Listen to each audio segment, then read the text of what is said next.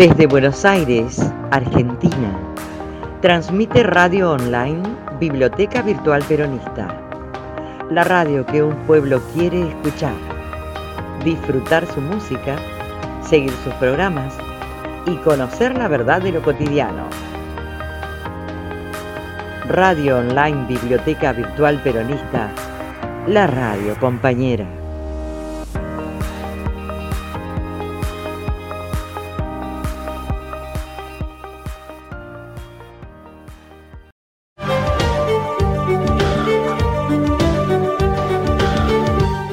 No es noticia. Si esperás encontrar aquí la agenda que marcan los medios y las redes, te vamos a defraudar. Esto no es noticia.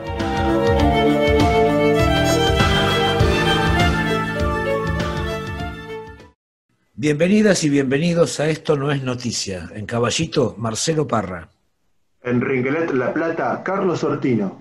Aquí estamos otra vez. Iniciamos con nuestro agradecimiento a Tito Plaza, que nos ha invitado a ocupar este espacio en la Biblioteca Virtual Peronista, aunque no somos peronistas. Esto no es noticia, es un programa de compromiso y participación compa. En la locución, Marcelo Guisande. Y la puesta en el aire es obra y arte de Sergio Oviedo Schulman. Compromiso y participación. Compa. En lo político, uno tiene el derecho y el deber de promover una militancia territorial que atienda a la coyuntura, pero también una militancia temática, es decir, reflexionar y convocar a cuestiones estructurales más o menos complejas. Los que se quedan con una sola forma de militancia y desprecian la otra, están desperdiciando la mitad de su potencia. Así es que solemos hablar de inclusión política, pero enseguida reaccionan a la defensiva. Nos dice que eso implica que hay exclusión política. Claro que sí, les decimos. Y así nos saltan a la yugular con la democracia, la república y el discurso institucional. Luego de este primer fracaso, intentamos hablar de poder popular. Pero en este caso nos dicen que eso tiene olor a Venezuela y no es políticamente correcto por más bien intencionado que sea. Entonces hablamos de participación popular en la conformación de políticas públicas y nos dicen ingenuos o románticos. Lo que nosotros creemos es que le tienen miedo a la democracia y por eso es que se aferran a la representación. Es cierto que la representación puede albergar contenidos democráticos y populares, que hasta pueden ser dominantes, lo hemos experimentado. Pero es igual de cierto que puede albergar contenidos oligárquicos y autoritarios, que hasta pueden ser asimismo dominantes. También lo hemos experimentado. Lo que se ve debajo de esta escasa comprensión del asunto y del nulo interés por conocer más profundamente es un envolvente sentido común que solo conoce y acepta la política y la democracia de acuerdo con sus modelos europeos y estadounidenses. Colonización plena. Es el prejuicio hegemónico de la abrumadora mayoría de la dirigencia y la militancia políticas, como si aferrarse a la república burguesa y a la democracia representativa no fuera ni ingenuo ni romántico. Cuando uno habla de participación popular en la conformación de las políticas públicas, no está siendo ingenuo ni romántico. Estas políticas constituyen herramientas de construcción y acumulación, y tienen la capacidad de recuperar y fortalecer la legitimidad democrática de cualquier gobierno. Existen para aplicarlas infinidad de métodos ya creados y muchísimos por crearse, en el orden nacional, en el orden provincial y en el orden municipal, aunque muy poco es lo que se ha hecho, casi nada. Las políticas participativas impulsan y materializan la intervención popular en la conformación de las políticas públicas, con el objeto de lograr que el pueblo no solo reconozca su gobierno, lo haya elegido o no, sino que se sienta parte activa de él. Por eso es que hablar de políticas participadas no es ni ingenuo ni romántico, es plenamente político, porque está impulsando una estrategia democrática, porque está convocando al poder popular, porque está materializando la inclusión política. Eso que llaman batalla cultural también podría ocuparse de todo esto. Compromiso y participación. Compa. Nuestra primera burbuja musical, Eric Clapton, Blues Leave Me Alone.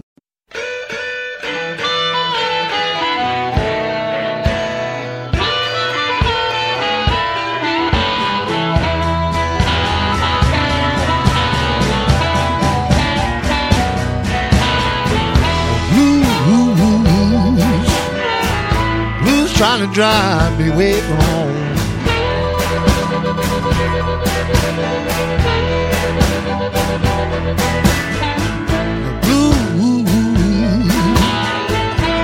trying to drive me from home.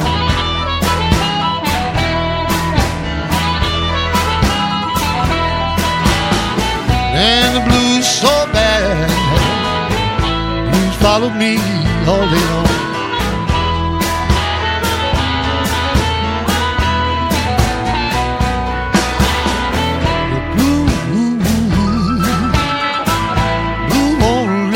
Let take my rest.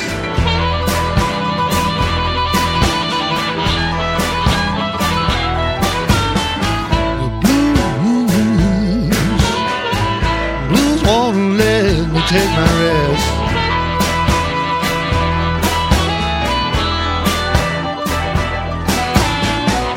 My mind is rambling like a wild geese out in the west.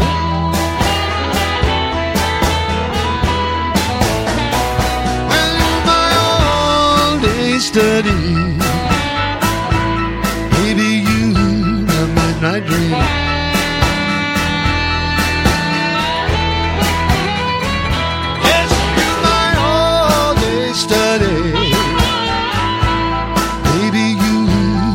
midnight dream.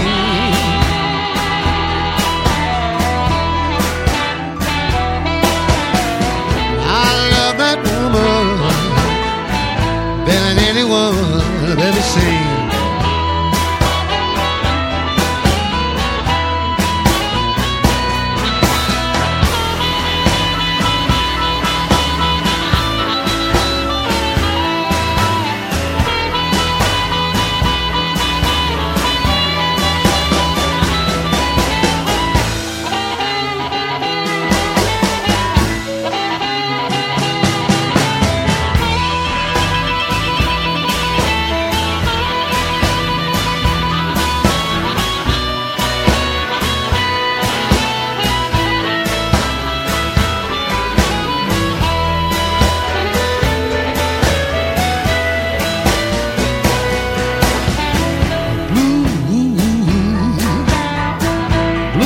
for me holding on.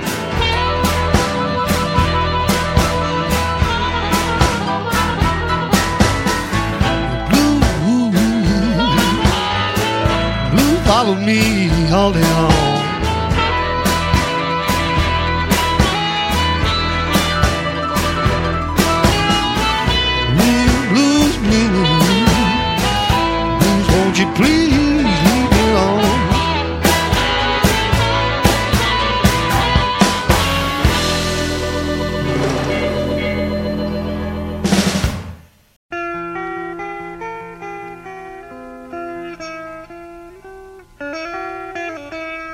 Esto no es noticia. Hace pocos días, el 14 de septiembre, ocurrió un hecho histórico. La Cámara Federal de Apelaciones de Resistencia condenó al Estado Nacional al pago de una indemnización y a que se destinen inversiones públicas en beneficio de los integrantes del pueblo Cuom a los fines de promover su desarrollo por un periodo de 10 años. Se trata de un resarcimiento por la matanza de 200 personas de las etnias Cuom y Mocoví a manos de la policía y grupos de extranjeros ocurrida el 19 de julio de 1924 en la colonia aborigen Napalpí, provincia del Chaco. Ese día, un avión sobrevoló la zona arrojando comida y caramelos. Cuando las personas salieron a recogerlos, vieron a policías y grupos de estancieros quienes los estaban esperando para dispararles hasta darles muerte. El trasfondo de este macabro acto se debió a una huelga de los hacheros por mejoras en sus condiciones de trabajo. Nuestra compañera Mariana Dufour ha preparado una pequeña producción sobre este tema, con la participación de Juan Chico, investigador y poeta Cuom, y el coro Cuom Bandada de Sorsales, con el tema Flor del Apacho. Muchos ya no conocen la historia de nuestro pueblo. Los mayores ya no hablan el idioma los nuevos y no cuentan nuestras historias. Algunos de nuestros jóvenes ya no se identifican como indígenas porque a veces ni siquiera saben que lo son y otros no quieren serlo. ¿Dónde quedó el orgullo de nuestra raza? Han pasado más de 80 años de aquella mañana del 19 de julio de 1924 en Napalpí, pero los hechos que ocurrieron ese día aún hoy impactan en nuestra comunidad, porque fueron lo más humillante y horroroso que nuestra gente recuerda. Aparece el lapacho en flor, señal que viene el dorado, dice la conseja. El abuelo Toba reúne a sus hijos y nietos. Sabe que el lapacho en flor es profecía. Vamos a pescar.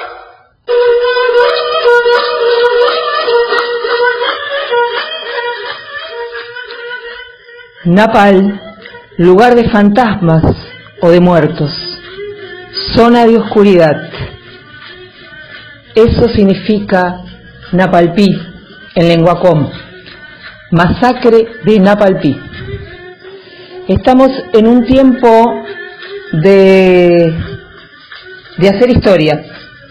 El lunes 14 pasado, la Cámara Federal de Apelaciones de Resistencia dio lugar a la demanda de la Asociación Comunitaria La Matanza ordenando al Estado Nacional pagar indemnizaciones y realizar inversiones públicas para promover el desarrollo del pueblo com.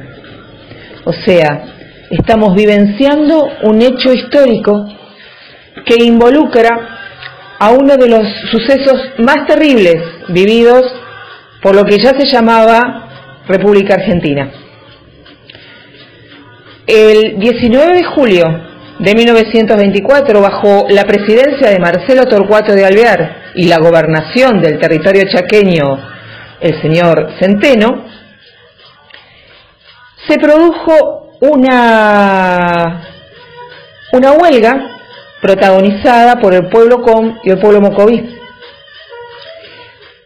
La tierra chaqueña era rica en la producción de algodón, una producción muy importante para la industria textil que era necesaria para proveer al mundo, en especial a Inglaterra. La industria manufacturera de Inglaterra se beneficiaba con nuestro algodón.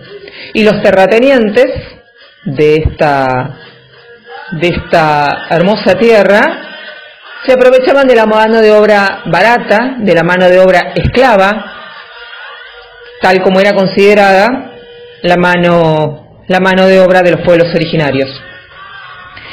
En ese tiempo no era redituable para los trabajadores la cosecha del algodón por varias medidas tomadas por Centeno, con lo cual quisieron emigrar los Cuom los Mocoví a Salta, a otras, este, a otras regiones como trabajadores peregrinos. Centeno cierra las fronteras y prohíbe a los COM trasladarse.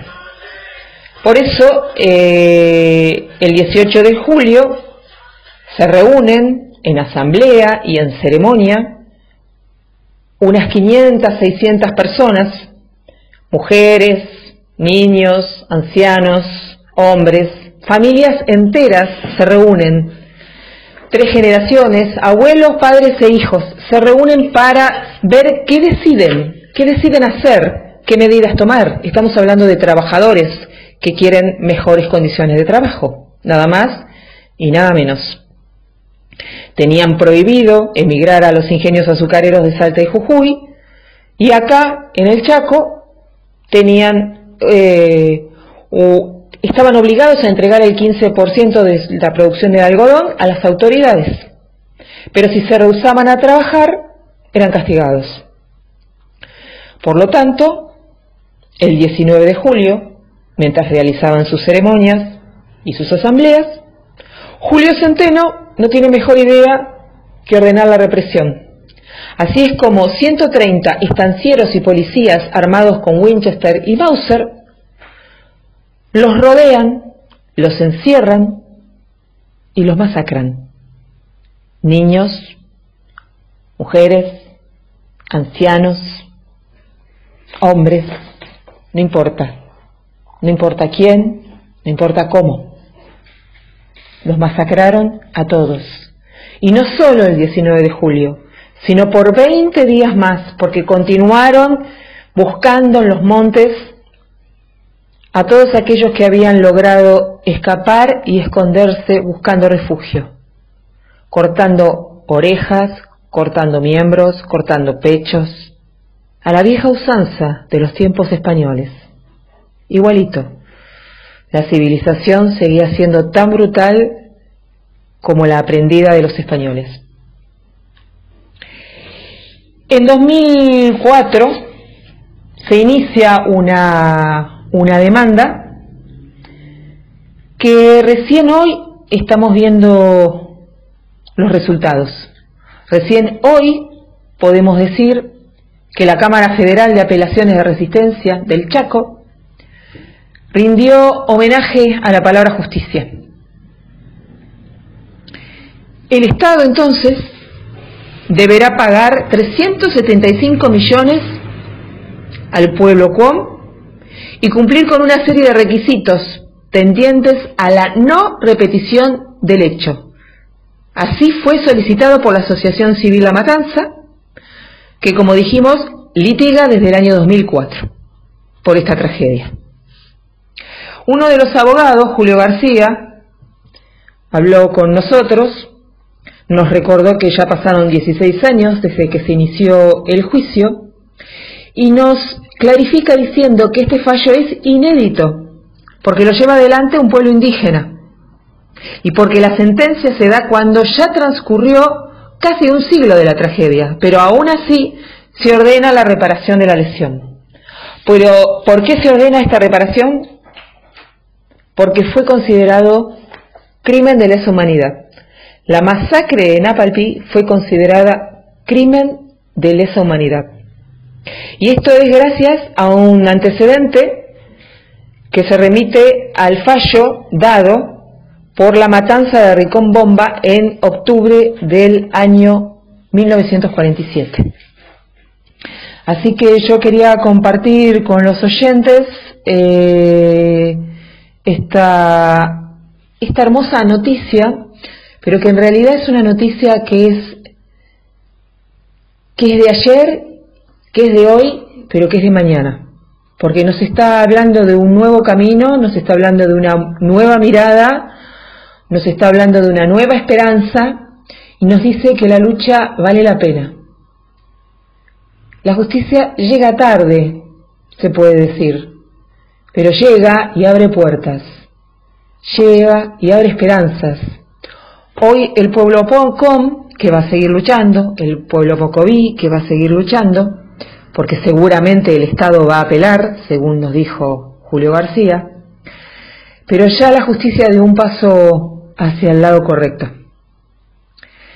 Eh, esta noticia no solo es inédita en la Argentina, es inédita en Latinoamérica. Así que yo quisiera celebrar con ustedes, celebrar con el programa y celebrar con los oyentes este hermoso momento que que nos toca vivir.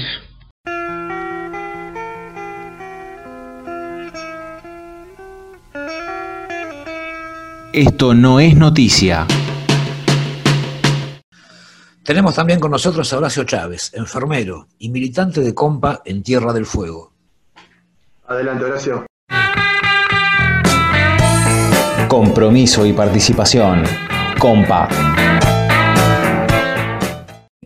comentarles acá un poco de lo que se viene haciendo con Compa Nacional, es trabajando en el territorio con la ayuda a las distintas personas que tenemos para poder acercarle el IFE, los distintos bolsones de, alimentos, eh, ayudar a los jubilados en alguna gestión que, necesiten. Soy integrante del equipo de salud del Hospital Regional Río Grande, Acá lamentablemente tenemos 45 fallecidos por esta pandemia. Eh, estamos eh, prácticamente al borde del colapso en el hospital.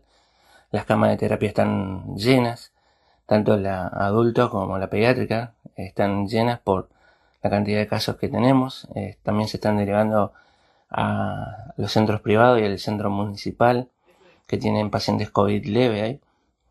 Y todos los días la infección nos da nuevas sorpresas porque no, no baja, aumenta.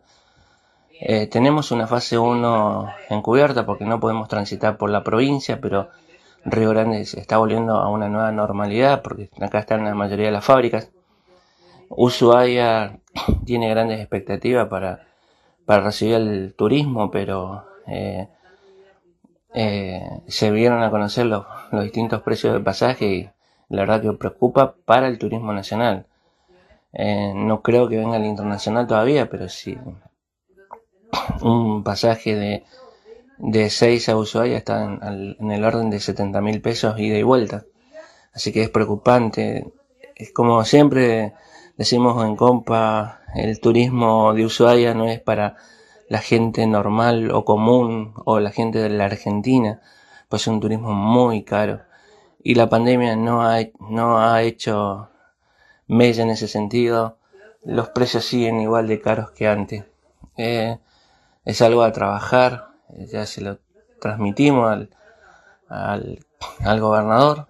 Eh, para que Ushuaia pueda reactivar un turismo eh, mucho más competitivo y, que se vean los frutos de los ingresos. ¿no? En cuanto a Río Grande, las fábricas están abiertas por la alta demanda que hay de, electrodomésticos. Las fábricas presionaron mucho para que se abran. Eh, que es una de las fábricas eh, que fabrica celulares, tuvo que cerrar una de las líneas porque 25 de sus empleados quedaron como sospechosos por una operaria multifunción que dio positivo a COVID. Compromiso y participación. Compa.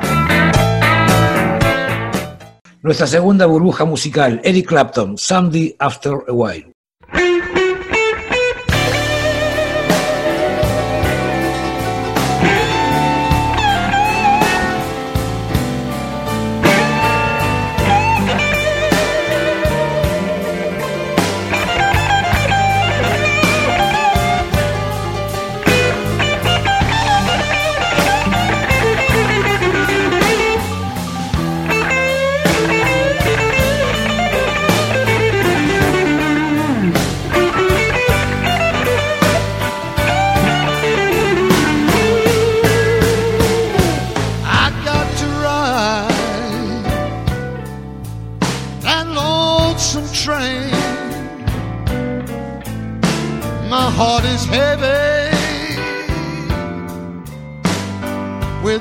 and pain.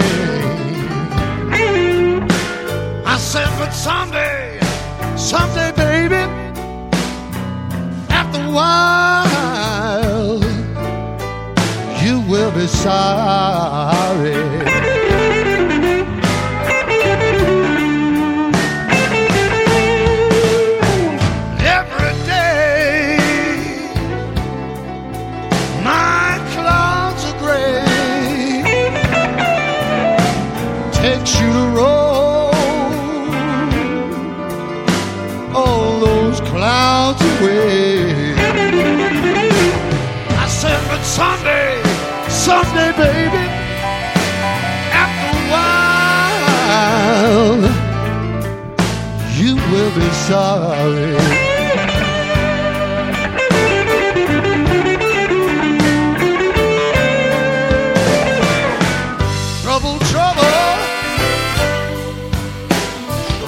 on my mind. Trouble, trouble, way down the line. I don't need, I don't need no sympathy. So.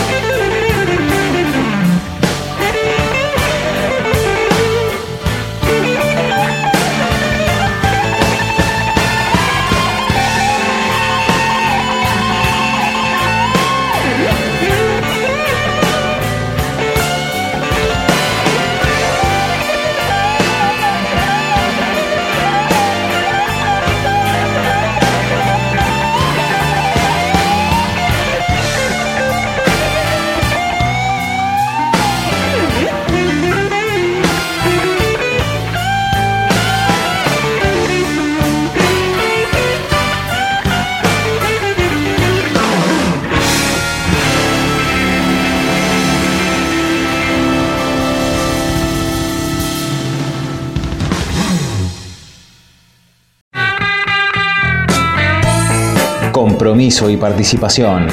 Compa. Marcelo Parra, fuiste protagonista hace un par de días en un conversatorio virtual sobre una problemática en la que estás trabajando desde hace bastante tiempo, el grooming. Contanos de qué se trata.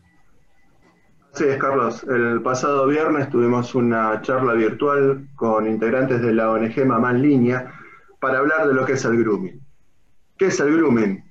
Se trata de la acción deliberada de un adulto de acosar sexualmente a un niño, niña o adolescente mediante el uso de Internet a través de comunicaciones electrónicas, telecomunicaciones o cualquier otra tecnología de transmisión de datos como redes sociales, páginas web, aplicaciones de mensajería como WhatsApp, Telegram u otras. Recuerdo que este tema lo, venía, lo venimos trabajando desde hace más de una década conjuntamente con los integrantes de Mamá en Línea, que esta ONG está integrada por madres y por este, propias eh, víctimas de lo que es este delito. Allá por el año 2013 este, se acercaron tanto Rosa Castro como Roxana Domínguez, que son las, dos de las personas que están impulsando eh, desde aquel entonces todo lo que tenga que ver eh, con el tema, con el mundo grooming en la Argentina, donde no estaba tipificado esto como delito, y a partir de allí, desde la sanción de, la ley que tipifica el delito, eh, que es la 26.904, eh, que condena a los groomers con una prisión entre 6 a 4 años, entre 6 meses y 4 años, y está destinada a todos aquellos que por cualquier medio de comunicaciones electrónicas, telecomunicaciones o cualquier otra tecnología de transmisión de datos contactase a una persona menor eh, con el propósito de cometer cualquier delito de integridad sexual de la misma. Como te decía, hace una década que venimos trabajando en esto y este, la labor de la gente de, de Mamá en línea con muchos de los que estamos colaborando con ellos en la concientización, porque a pesar de todo lo que se ha avanzado, seguimos con un alto grado de, desconocimiento sobre lo que es el, mundo de los groomers. Eh, seguimos eh, avanzando eh, años posteriores con otra ley que es declarar el 13 de noviembre como el, Día como el Día Nacional de la Lucha contra el Grooming, el 13 de noviembre, en, en conmemoración perdón, este, de lo que fue el día en donde se sancionó esa ley que este, condena a los groomers, que tipificó el delito. Hoy por hoy estamos eh, trabajando en lo que es una campaña nacional conjuntamente con eh, el Ministerio de Educación de la Nación, eh, a través de, digamos, el, ministro Nicolás Trota, que puso todo a su disposición, este, y también con un trabajo legislativo eh, que ya tiene sanción en el Senado y estamos esperando una pronta, eh, un pronto tratamiento de esta ley eh, que avance sobre una campaña nacional que ojalá que en términos de, lo que resta del año parlamentario que vence el 30 de noviembre ya pueda estar sancionada y pueda estar reglamentada como para poder seguir avanzando en esto. La verdad que el grooming es algo que tenemos que prestarle mucha atención como adultos, ya que avanzan sobre los niños, niñas y adolescentes a la, misma velocidad que avanza la tecnología.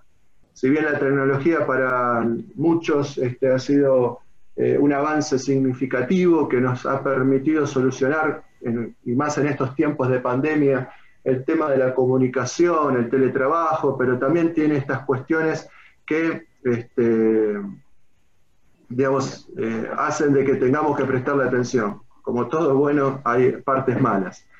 ¿Por qué? Porque, por ejemplo, tenemos una encuesta realizada por una entidad que se llama Digipadres, que detectó que en el ámbito de, lo que es la ciudad autónoma de Buenos Aires y un poquito más, extendiéndose en algunos distritos del AMBA, el 60% de los chicos, niños, niñas, adolescentes, recibió una solicitud de contacto por parte de desconocidos. Y uno de cada tres afirmó haber vivido una situación incómoda en las redes. ¿Cómo lo hacen?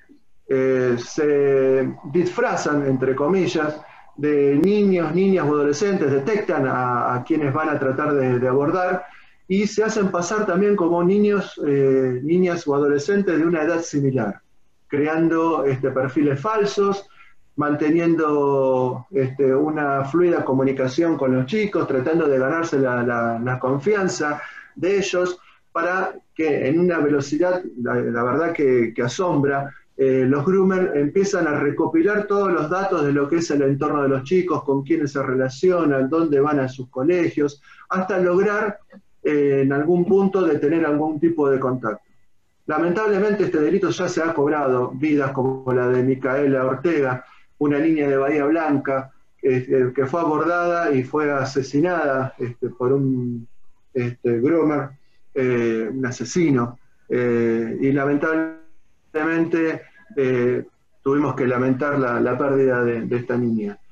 Gracias a eso es que se está impulsando esta campaña de concientización a nivel nacional que quiere que se lleve el nombre de ella por haber sido la primera víctima en la República Argentina tras lo que fue la sanción de esa ley que tipifica el delito.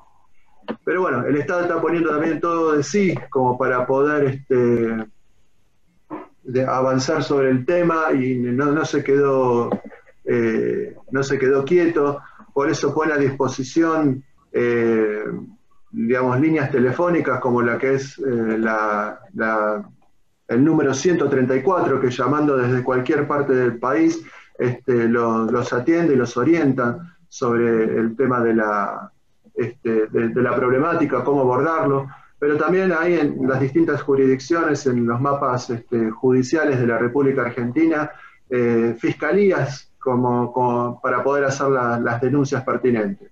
Eh, también tenemos a un equipo de la Policía Federal que trabaja sistemáticamente en el tema y en la prevención y en la persecución de los groomers.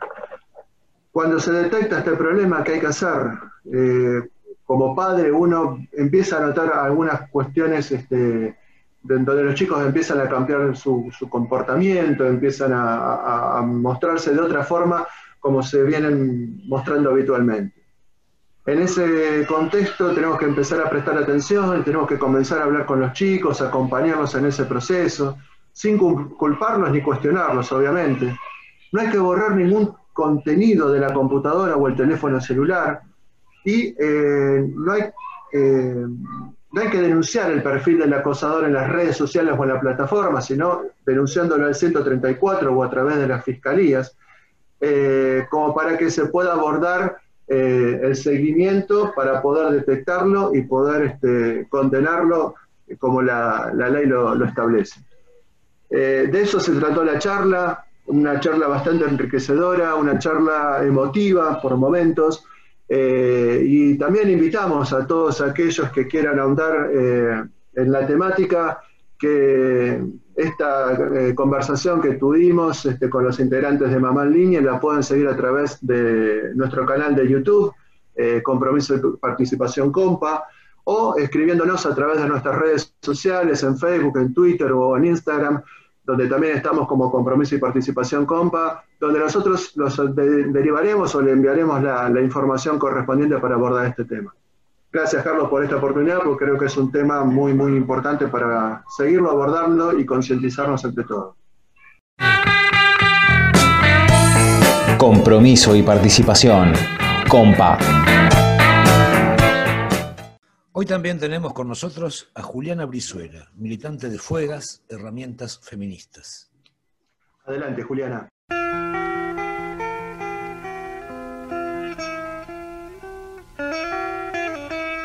Esto no es noticia. Somos una agrupación política de la ciudad de La Plata, de mujeres disidentes de la heteronorma, nos inscribimos dentro del feminismo popular y el transfeminismo. Esto quiere decir que ejercemos un feminismo no excluyente, que buscamos organizarnos con personas trans y travestis, además de, mujeres e identidades diversas, y con eh, compañeros que están iniciando un camino de construcción y de conformación de nuevas masculinidades eh, nos conformamos hace un año y medio, muchas venimos de experiencias previas de participación en organizaciones políticas mixtas, donde encontramos dificultades para llevar adelante políticas feministas. Y bueno, em, nosotras, si bien eh, venimos de tradiciones, de experiencias políticas y tradiciones políticas diversas, quienes componemos Fuegas. Eh, somos parte del Frente de Todes, nos referenciamos con el proyecto político de Alberto, de Cristina y de Axel, y en La Plata con el espacio que conduce la compañera Victoria Tolosa Paz, donde confluimos más de 60 agrupaciones. De todos modos, nosotras apostamos fuerte a colaborar con la unidad del movimiento nacional y, fortalecer el frente de todes, aprovechando de alguna manera la potencia transversal que tiene el movimiento feminista de poder confluir eh, entre varios espacios y organizaciones políticas.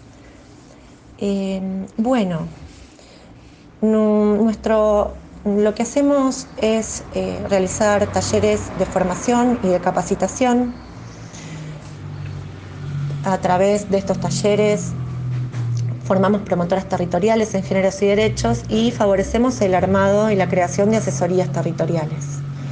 Eh, esto porque venimos desde hace años viendo que hay una enorme demanda por parte de las compañeras y también de muchos compañeros eh, de eh, poder tener herramientas para saber cómo identificar las violencias de género, cómo recepcionar casos, cómo derivar, a dónde ir, cómo es la ruta crítica, cómo intervenir.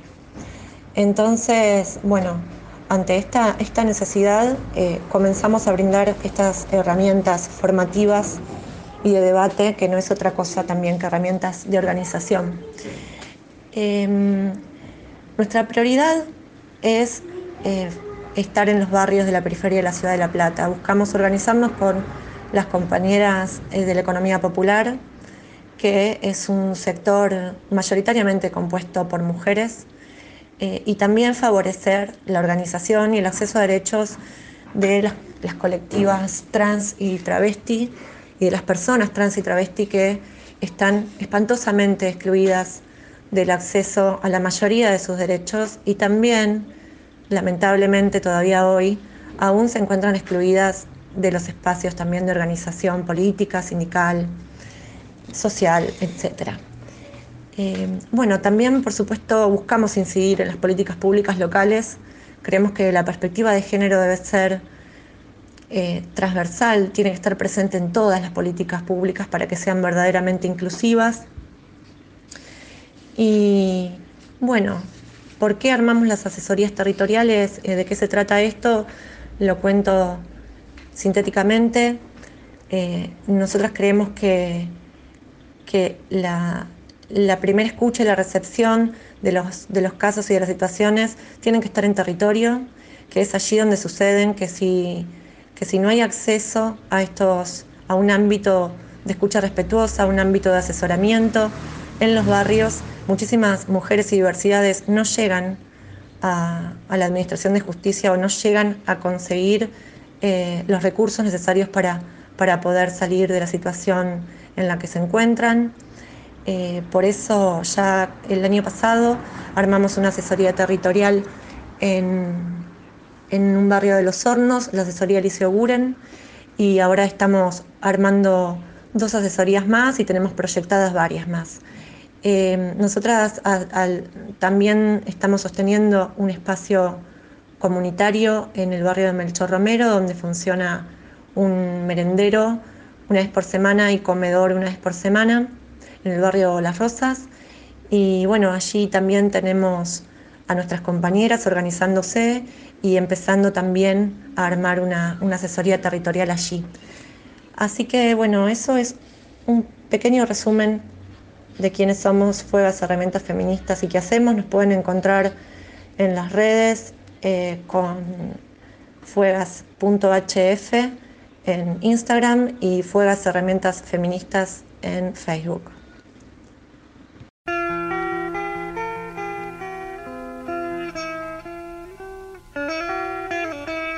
Esto no es noticia. Nuestra tercera y última burbuja musical de hoy, Eric Clapton, Grown in the Blues.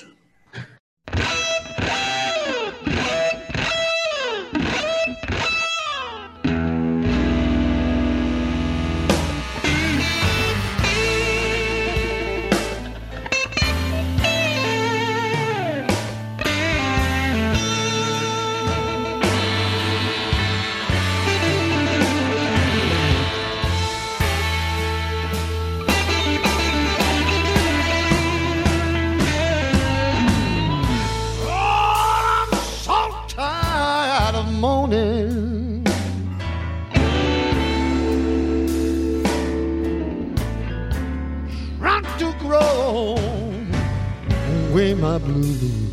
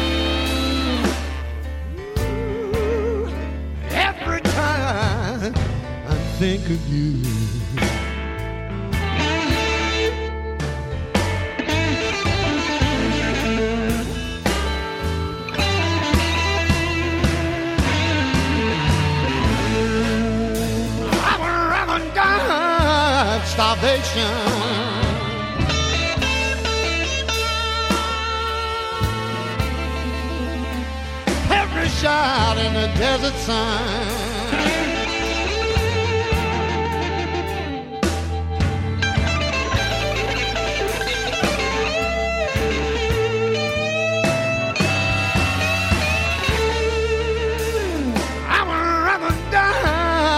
starvation.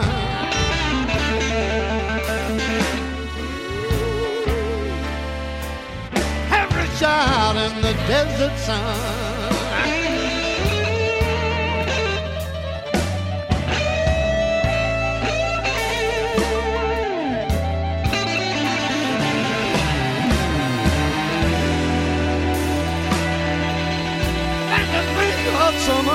the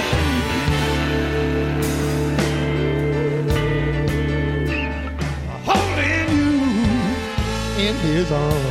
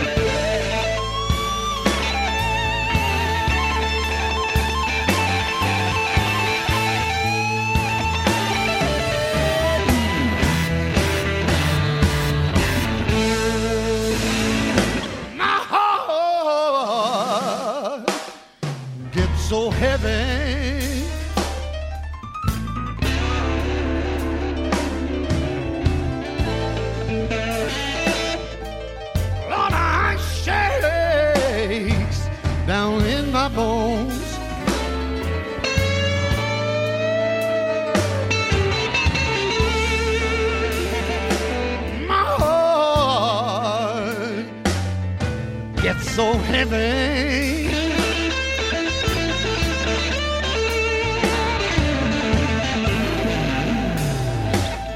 Oh, my shakes down in my bones.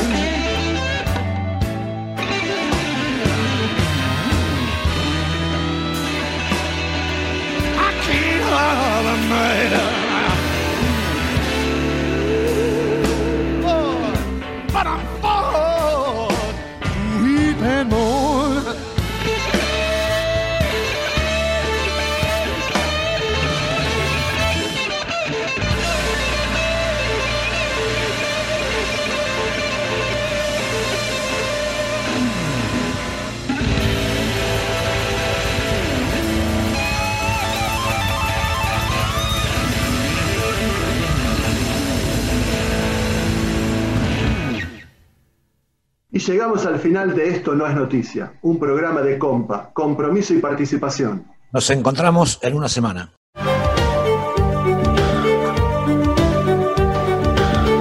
Esto no es noticia. Si esperás encontrar aquí la agenda que marcan los medios y las redes, te vamos a defraudar. Esto no es noticia.